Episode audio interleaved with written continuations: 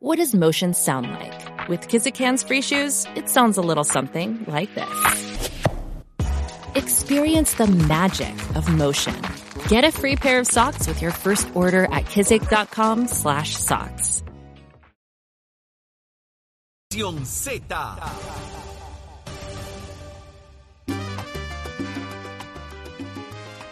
Y ya estamos de regreso en Nación Z por Z93 y está en línea telefónica ya con nosotros Luis Javier Hernández, alcalde de Villalba y presidente de la Asociación de Alcaldes de Puerto Rico.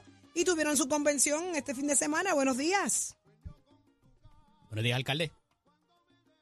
¿Lo escuchamos? Licenciado. ¿Lo tenemos? ¿A Luis Javier. Buenos días, alcalde. Alcalde. Eh, no. Ahora, ahí días. está. Ahora sí, ahora, sí le ahora, escuchamos. Buenos días, bienvenido. Oye, me tenían en mute, quiten el mute. Buenos días. Te teníamos- Andrés, te teníamos- chamo, bendito sea Te Dios. teníamos escuchando a Andy Montañez ahí. Eh, alcalde, ¿cómo estuvo esa convención? Extraordinaria. De verdad que, que nosotros, eh, es la primera vez que se hace esto, un evento histórico, eh, que la Asociación de Alcaldes eh, hace un encuentro de ciudades, eh, que más de 500 personas eh, participaron entre, entre, entre funcionarios electos y no electos. Aquí hubo una amplia participación de los alcaldes, las alcaldesas, los legisladores municipales, eh, que durante mi presidencia nosotros lo hemos integrado de manera más directa eh, a, la- a todos los eventos que hacemos. Así que yo agradezco, aprovecho aquí para agradecer a Domingo Hernández, su presidente, eh, porque de- realmente fue un éxito integrarlos a ellos. También integrar a la Cámara y el Senado. Agradezco a, a los ambos presidentes, a José Luis y a- y a Rafael Tatito Hernández. Eh, y a todos los, legisladores estatales que participaron. El evento fue muy bueno, muy puntual, eh, se tocaron temas eh, sumamente importantes y que hemos estado eh, discutiendo y luchando durante los pasados años. La participación en los foros eh, a mí, para mí fue muy, muy sorprendente, porque tú sabes que se hacen estos encuentros en muchas ocasiones, pues no participan en los talleres, aquí fue todo lo contrario, aquí hubo una participación casi perfecta de los foros y de los talleres. Eh, Eh, ¿Quiénes y- fueron del y- ente gubernamental, eh, alcalde? Wow, todos. De hecho, nosotros eh, creamos unos foros en los cuales participó Manuel Laoy en el tema de la reconstrucción, participó el secretario de la Vivienda en el foro de vivienda, obviamente. Vi que estaba Eh, OATRH allí también. Y, no, y, y importantísimo, hicimos un tú a tú, yo lo denominé un tú a tú, entre servidores, eh, entre los alcaldes y alcaldesas y todos los secretarios del gabinete del gobernador, todos.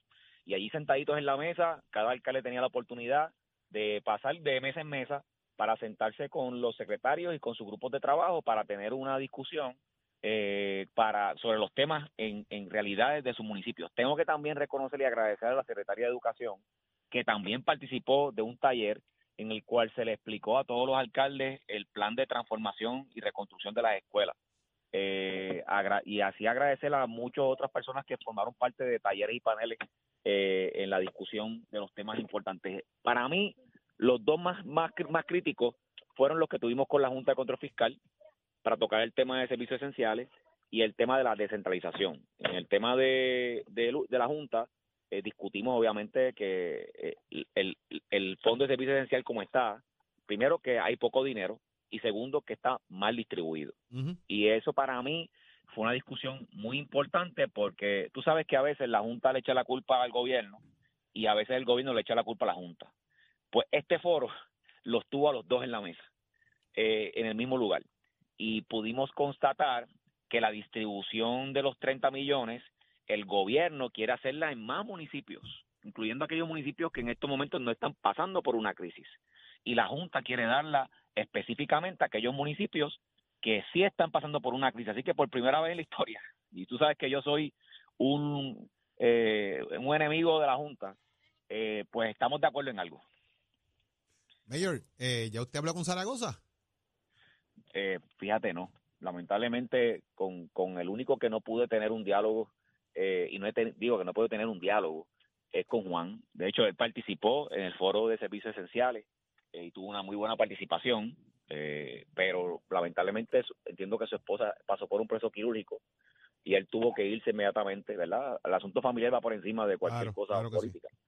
Y no tuvimos la oportunidad y quedamos en que esta semana íbamos a hablar, pero pues ya él se lanzó, eh, así que pues, aparenta ser que ya ya es eh, casi inevitable el que el Partido Popular Democrático esté en una primaria Eh, y yo pues voy a continuar el diálogo. Ya yo les dije a ustedes a- aquí que en mi plano personal ya yo tomé mi decisión. Eh, es la que mi corazón me dicta, la que yo entiendo que es el lo mejor para, para mi pueblo y mi país. Eh, pero lo que yo quiera no necesariamente al final del camino es lo que es, porque para mí el partido eh, va por encima. O sea, nosotros tenemos que entender que enfrascarnos en una primaria para que al final del camino gane alguien y que no tenga el suficiente poder político para poder unir a todas las, la- todos los que los que no prevalecieron, incluyendo aquellos que están fuera del partido, para poder derrotar a- al gobierno de Pedro Pierluisi y Jennifer González, pues es una tarea bien dura Alcalde, requiere un requiere un grado de responsabilidad política de todos nosotros. alcalde, Edwin Mundo acaba de hacer una expresión de que se debería evitar la primaria en el PNP. ¿Usted está acogiendo ese planteamiento, pero para el Partido Popular?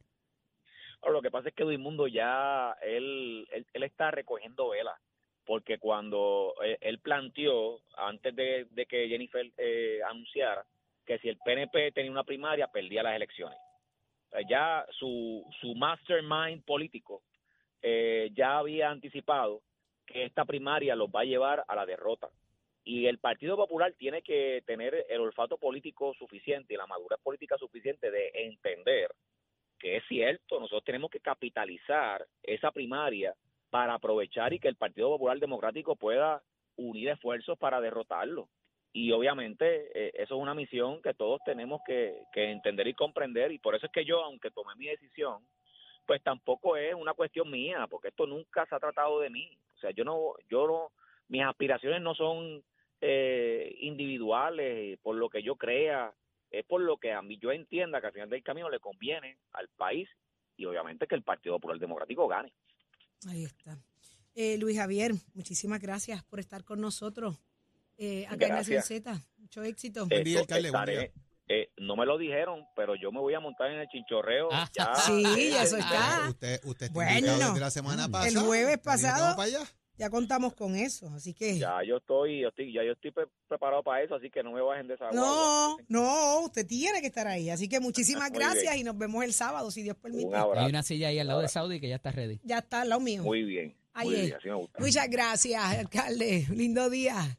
¿Y dónde está el presidente del Senado, José Luis Dalmao? Con nosotros aquí en Nación Z también. Así que muy buenos días. Buen día, presidente. Buenos Presidente. días para ti, Saudi, para Jorge, para Eddie, para todos los que nos escuchan. Qué bueno que usted el sábado, ¿qué tiene, presidente? Eh, Muchas cuantas cositas, muchas cuantas, ¿verdad? este, Pero, pero mire, tenemos un chinchorreíto de lo más buena gente este sábado para valientes. ya me enteré, ya me enteré. Bueno, yo espero si que usted le dé una vueltita a Orocovi y se monte allí con nosotros. Está bien. ¿Cómo Pero hay no? otros asuntos bien interesantes también ocurriendo en Puerto Rico. Juan Zaragoza dijo, voy para adelante eh, con la candidatura a la gobernación. ¿Le sorprende? No para nada. Yo he estado en conversaciones con el compañero Zaragoza hace muchos meses y él me había eh, anticipado su decisión de aspirar a la gobernación. Esos son procesos democráticos que yo respeto. Yo no le voy a decir a ningún compañero lo que tiene que hacer eh, y menos a un compañero como él que yo respeto, admiro y que sé que hace su trabajo y que se, hace, se ha hecho disponible hace tiempo y precisamente hoy eh, lo va a oficializar. Eh, yo anticipé en agosto, precisamente en una de las entrevistas que ustedes me hicieron, que el Partido Popular iba a tener primaria. Yo lo dije. Y, y no tengo problema con eso. Si yo tuviese la decisión de aspirar, yo no vengo producto de las primarias, yo no me preocupa las primarias. Lo que hay que atender con mucha responsabilidad es el día después de la primaria. Cómo después de la primaria eh, queda fortalecida una candidatura para lo que sea, este, de cara a un proceso eleccionario completo. Decisión tomada de José Luis Dalmau de para dónde va. Mira, yo ya tengo. Eh, mi decisión también. En su momento yo estaré convocando para hacer el anuncio y presentar equipos de trabajo y otras consideraciones que quiero exponerle tanto al pueblo popular como al pueblo de Puerto Rico. Presidente, eh, Rosado Colomer y Jessica Padilla han sido tan malos que hay que cambiarlos y hay que obligar al gobernador para que haga el nombramiento y ustedes puedan confirmar a otra persona que no sea Jessica Padilla. Mira, esto no se trata de las personas. Yo no tengo nada que decir del el juez Colomel y de Jessica Padilla. Pero vamos a remontarnos si hubiese tiempo para yo decir un par de cosas. Lo primero, esos dos nombramientos se vencieron en junio 30 del 2021. Estamos a 2023. El gobernador los dejó en su plaza, nosotros fuimos en un recurso al tribunal, el tribunal determinó que sí había que llenar esas vacantes, pero hasta que no se llenaran, que ellos se pudieran quedar en la plaza, invocando la cláusula de continuidad. La cláusula de continuidad en los Estados Unidos opera hasta la próxima sesión. Han pasado cuatro sesiones y la, la plaza, la, la, el, interinato o la, la, o la posición eh, con la cláusula de continuidad estuvieron allí. Nosotros no hicimos más ningún reclamo que no fuera que había que llenar esas dos plazas. En verano, en mayo, el juez Colomel renuncia y crea una vacante. No porque lo diga yo, sino porque lo dice el Código Electoral, dispone cómo se llena esa vacante. Y se llena enviando unos nombres o una terna de nombres a la Comisión Estatal de Elecciones y que los comisionados de forma unánime seleccionen el presidente y el presidente alterno. Esa terna se envió y los comisionados electorales no estuvieron de acuerdo con los nombres que envió el gobernador y yo sé que no podían estar de acuerdo porque fueron los mismos que rechazaron el año anterior. ¿Cuál la buena fe entonces del gobernador de nombrar los mismos que fueron rechazados? Cuando son rechazados, el gobernador nombra a un juez, a solamente a uno, a la Asamblea Legislativa, y nosotros no tuvimos la oportunidad de evaluarlo porque él lo retiró. Retiró y nombró a una juez. Y esa juez, la Cámara de Representantes, no la, la rechazó. Así que al rechazarla, yo no tuve que evaluarla en el Senado y ha quedado la juez Jessica eh, Padilla. Eh, Padilla Rivera ha quedado como eh, interina sin tener derecho a estar allí en la presidencia. Sí tiene derecho a quedarse como alterna, pero no en la presidencia porque la ley y el Código Electoral dispone un método para llegar y establece y establece eso, eh, presidente, y le pregunto la obligación de que el gobernador continúe enviando gente a la legislatura porque se vence en términos de 30 días eh, esas posiciones de interinato más allá de que ocurra una enfermedad y pueda sobrepasar los 60 días. Por eso es que señalamos en el mandamo que ella no puede permanecer en la presidencia. Se puede quedar en la presidencia alterna hasta tanto. Pero obliga al gobernador a seguir enviando gente, entonces. Pero, pero entonces la ley dispone cómo. Dice que ella puede ocupar de forma interina en caso de enfermedad, en caso de ausencia temporera, que no es el caso porque la vacante está porque el juez renunció. Colomel renunció. Entonces, él tiene que enviar eso a la Comisión Estatal de Elecciones, o sea, su nominado o su nominada, y los comisionados votar. Si los comisionados no se ponen de acuerdo, enviarlo a la legislatura. Ese es el proceso que no se ha llevado a cabo. Son dos cosas en el mandamo. Uno, que ella no puede ejercer la presidencia de forma interina porque la ley no dispone para eso. Y segundo, que el gobernador tiene que enviar unos nombres ya sea a la comisión o al Senado para su evaluación. Así es que dice el Código Electoral.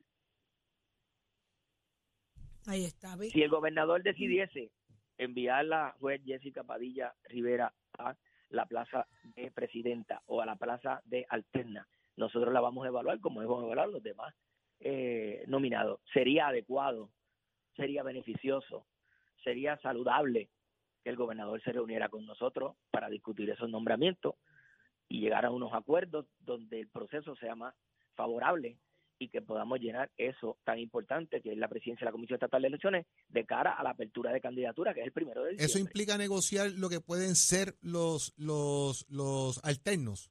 la Constitución señala que el Senado tiene el consejo y consentimiento en cuanto a los nominados. En este caso, la Cámara también tiene que estar, porque, porque pasa la, evaluación por la, porque la evaluación de un nominado a la Comisión Estatal de Elecciones, ya sea para presidente o presidente alterno, tiene que pasar por Cámara y Senado.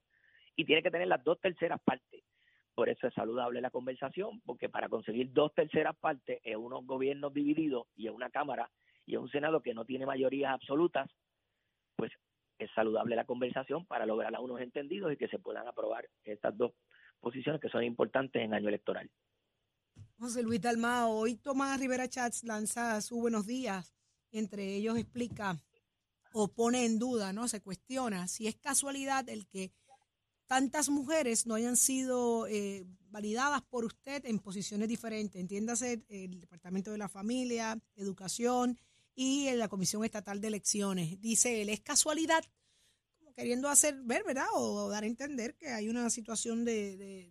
que si él tiene algo contra las mujeres. Sí, contra, las mujeres. O, bueno, yo le haría la misma pregunta porque él rechazó la nominada del gobernador a la Procuraduría de la Mujer. ¿No se acuerdan? Claro, claro, claro. Él rechazó esa nominación. Nosotros no hemos rechazado a nadie, estamos evaluando. De hecho, la secretaria de la familia anterior fue confirmada.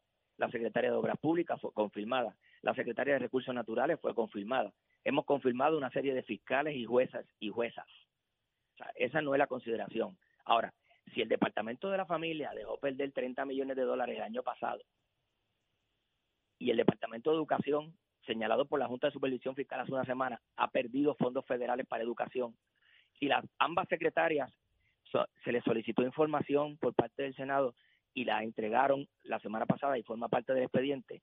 Si ambas secretarias están ejerciendo su posición en receso con todas las de la ley, en su momento la comisión de nombramiento, como yo le he explicado a algunos compañeros, terminará de hacer su informe y se llevará a votación.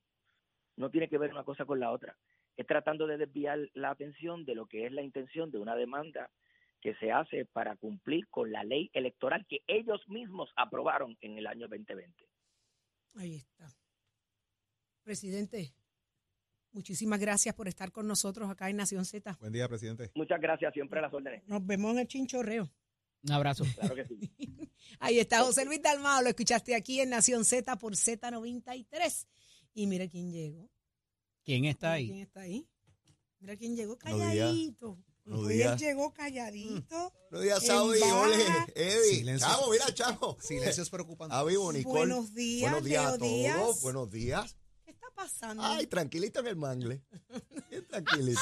Tranquilito en el mangle. ¿Pero qué es esto? ¿Viste la encuesta que sacó Noticel? La vi, la vi. Tú sabes que yo no creo en encuestas, ni cuando están buenas, ni cuando dicen que están malas, de ninguna, porque yo vi a Eduardo Batia tres meses antes de una primaria, donde se decía que él ganaba como quiera la primaria y llegó segundo. O sea, esto de las encuestas hay que tener mucho cuidado con este asunto. Yo sé que cada candidato cuando está al frente dice, ah, esta es la tremenda, y si está atrás, esa no sirve. ¿verdad? Ah, eso es verdad, Se- eso es Seguro, verdad. la que estoy ganando es la buena, la que Así está mala es. es la que estoy Las, perdiendo. las encuestas miden momentos específicos, lugares específicos, en circunstancias Tú específicas. sabes lo que es uno ver hoy una encuesta y que alguien crea que va a ganar una primaria que es el 2 de junio del año que viene. Vuelvo otra vez. Sí, que es la pregunta que le hice al senador Zaragoza. Usted está hablando de una encuesta que usted utilizó en julio y agosto. Estamos en octubre. Ajá. De julio a agosto ha, ha habido fuerza en el Partido Popular, ha habido candidatos nuevos, han surgido 20 cosas. Pues, ¿cuánto ha cambiado? Aquí mí- las cosas cambian en menos de 24 Sé, horas. sé que he hecho este relato anteriormente, pero lo quiero volver a repetir porque me parece importante. El encuestador del PNP de Pedro Rosselló, el sábado antes de las elecciones, las elecciones son martes, el sábado tenía, lo antes, tenía ganando. le dijo al comité de campaña, yo estaba allí, nadie me lo contó, tenía ganando, ¿eso es que verdad? qué bueno era saber que se ganaba la elección el próximo martes por no menos de 80 mil votos. ¿Y cuál fue el resultado? Que lo bajó Aníbal. por 3 mil. Que ganó Aníbal. Esa es la realidad. De hecho- es que aquí no se De puede hecho, dormir Leo, nadie. Leo, el encuestador de Aníbal, le dijo a Aníbal que tiene la elección perdida dentro de un margen de 5 mil votos.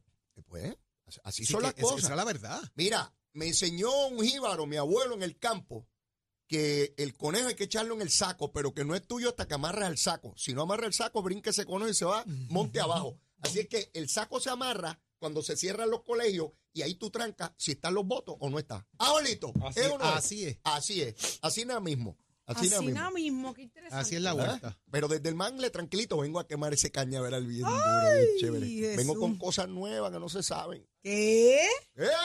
Suelta, suéltate Cosita. alquito. Cosita, sabes que yo soy Suéltate presentado, averiguo unas cositas en el fin de semana. Cómo. Vamos a ver Pero cómo venimos, está. venimos de allá mismo. Eso es ya mismito. Leo Díaz, Nación Z Nacional, pero ¿cómo está el tránsito y el tiempo? Lo sabe Pacheco. Dímelo, Pache. Únicos enviándote gratis la licencia del auto. Al renovar tu marbete, escoge ASC. Buenos días, Puerto Rico. Soy Manuel Pacheco Rivera con el informe sobre el tránsito a esta hora de la mañana. Continúa el tapón en la mayoría de las vías principales de la zona metro, como la autopista José de Diego entre Vega Alta y Dorado, y desde Toa Baja hasta el área de Atorrey en la salida hacia el Expreso Las Américas. Igualmente a la carretera número 12 en el cruce de la Virgencita y en Candelaria en Toa Baja y más adelante entre Santa Rosa y Caparra, así como algunos tramos de la PR5, la 167 y la 199 en Bayamón y la 861 en Toa Alta. Por otra parte, la avenida Lomas Verdes entre la American Military Academy y la avenida Ramírez de Arellano y la 165 entre Cataño y Guaynabo en la intersección con la PR22. Además, el expreso Valdoriotti de Castro desde la confluencia con la ruta 66 hasta el área del aeropuerto y más adelante, cerca de la entrada al túnel Minillas en Santurce. También el ramal 8 y la avenida 65 de Infantería en Carolina y el expreso de Trujillo en dirección a Río Piedras, la 176, 177 y la 199 en Cupey y la autopista Luisa Ferré entre Montelledra y la zona del Centro Médico de Río Piedras y más al sur en Caguas, además de la 30 desde la colindancia de Junco Sigurabo hasta la intersección con la 52 y la número 1. Hasta aquí el informe del tránsito, ahora pasamos al informe del tiempo. El tiempo es traído ustedes por Winmar Home, energía de la buena. Texaco, en momentos de emergencia, piensa en la estrella. Para hoy, lunes 23 de octubre, el Servicio Nacional de Meteorología pronostica para toda la archipiélago un día generalmente nublado, caluroso y húmedo, con aguaceros y tronadas en la tarde para toda la región. Los vientos estarán del norte-noroeste de 5 a 9 millas por hora, con algunas ráfagas de hasta 15 millas por hora, y las temperaturas máximas estarán en los altos 80 grados en las zonas montañosas y los medios altos 90 grados en las zonas urbanas y costeras, con los índices de calor superando los 100 grados en toda la región excepto el interior. Hasta aquí el tiempo, les informó Emanuel Pacheco Rivera. Yo les espero en mi próxima intervención aquí en Nación Z, que usted sintoniza a través de la emisora nacional de la salsa Z93. Jorge Suárez. La fiscalización y el análisis de tus mañanas de lo que ocurre en y fuera de Puerto Rico comienza aquí en Nación Z. Saudi Rivera. La verdad con un análisis serio y responsable. Y Eddie López. Levántate que el despertador te está velando y te agarra el tapón. Nación Z por Z93.